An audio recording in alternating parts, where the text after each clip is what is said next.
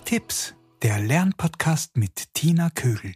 Hallo ihr Lieben, ich möchte mich zu Beginn recht herzlich für das nette Feedback zu meiner letzten Folge, in der es um Spielen gegangen ist, bedanken. Der Frühling naht und die Zeit ist ideal für diese Waldspiele. Aber heute geht es wieder einmal ums Lesen. Immer wieder erwähne ich, wie wichtig es ist, den Kindern vorzulesen. Es fördert das Denken und vor allem die Konzentration.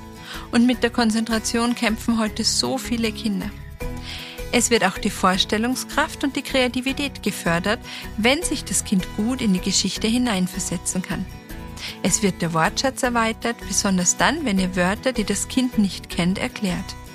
Und das alles fördert dann auch die Lesekompetenz. Das heißt, dein Kind wird später einmal besser lesen können, wenn du ihm regelmäßig vorliest. Und dass das Lesen in allen Unterrichtsfächern wichtig ist, ist ja klar.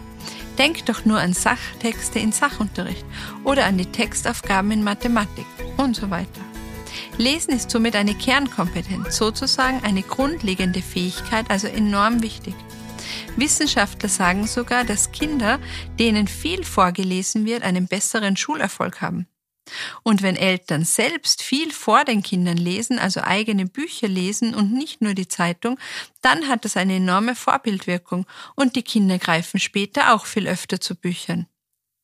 Kinder lesen dann gut, so schreibt es Martin Korte in seinem Buch Wie Kinder heute lernen, wenn die Eltern eben regelmäßig vorlesen, wenn das Interesse an Büchern schon vor dem Kindergarten geweckt wurde und wenn sie vor dem zwölften Lebensjahr beginnen, selber Bücher zu lesen. Leider hören wir in Schulen immer wieder von Kindern, dass ihnen nicht vorgelesen wird und das ist sehr traurig. Vor allem auch, weil die Lesezeit so eine gemütliche gemeinsame Zeit sein kann. Die größten Konkurrenten zum Lesen sind, war ja klar, der Fernseher, der Computer und vor allem das Handy. Wenn ich mit meiner Tochter am Abend eine Geschichte lese, dann spielen wir oft das Spiel Wörtersuchen und das will ich euch heute vorstellen. Es geht so. Zu Beginn ihrer Leselaufbahn, also als sie noch wenige Buchstaben konnte, habe ich sie immer wieder beim Vorlesen gefragt, welche Wörter sie auf dieser Buchseite schon lesen kann. Das waren zu Beginn einfache Wörter wie ich oder Mama oder bei uns Pony. Ich habe sie dann immer gefragt, wo diese Wörter stehen und wie oft sie dieses Wort finden kann.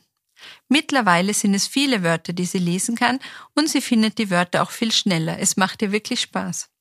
Nun liest sie immer wieder mal ein paar Wörter oder einen Satz und ich lese weiter.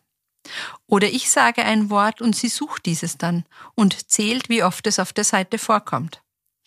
Wenn die Kinder schon besser lesen können, kann man sich abwechseln beim Vorlesen. Eine Seite lesen die Eltern oder wer auch immer gerade vorliest und eine Seite das Kind oder auch nur ein paar Sätze, je nach Leseleistung. Da gibt es sogar Bücher, bei denen eine Seite zum Lesen für das Kind ist und eine Seite für die Eltern. Die Seite für die Kinder ist in größeren Buchstaben und leichter geschrieben. Das sind die Bücher von der Reihe Der Bücherbär, wir lesen zusammen. Und zum Schluss gibt es dann noch ein letztes Wort. Entweder der Elternteil sucht eins aus und liest es vor, oder das Kind sucht sich irgendein Wort aus und liest dieses vor. Das ist ein schöner Abschluss für die Lesezeit, vor allem dann, wenn die Kinder nicht wollen, dass die Vorlesezeit endet. So, das war's heute schon wieder eine kurze Folge. Und vielleicht habt ihr auch noch andere Ideen, wie ihr eure Kinder zum Lesen motivieren könnt. Dann schreibt sie gerne in die Kommentare oder hinterlasst eine Nachricht auf Instagram unter Tina Tipps Podcast. Oder schreibt mir auch an tina.tinatips.com. Und wie immer freue ich mich über eure Fragen zum Thema Lernen oder den Schulalltag. Viel Spaß beim Lesen und Vorlesen. Bis zum nächsten Mal, eure Tina. Tina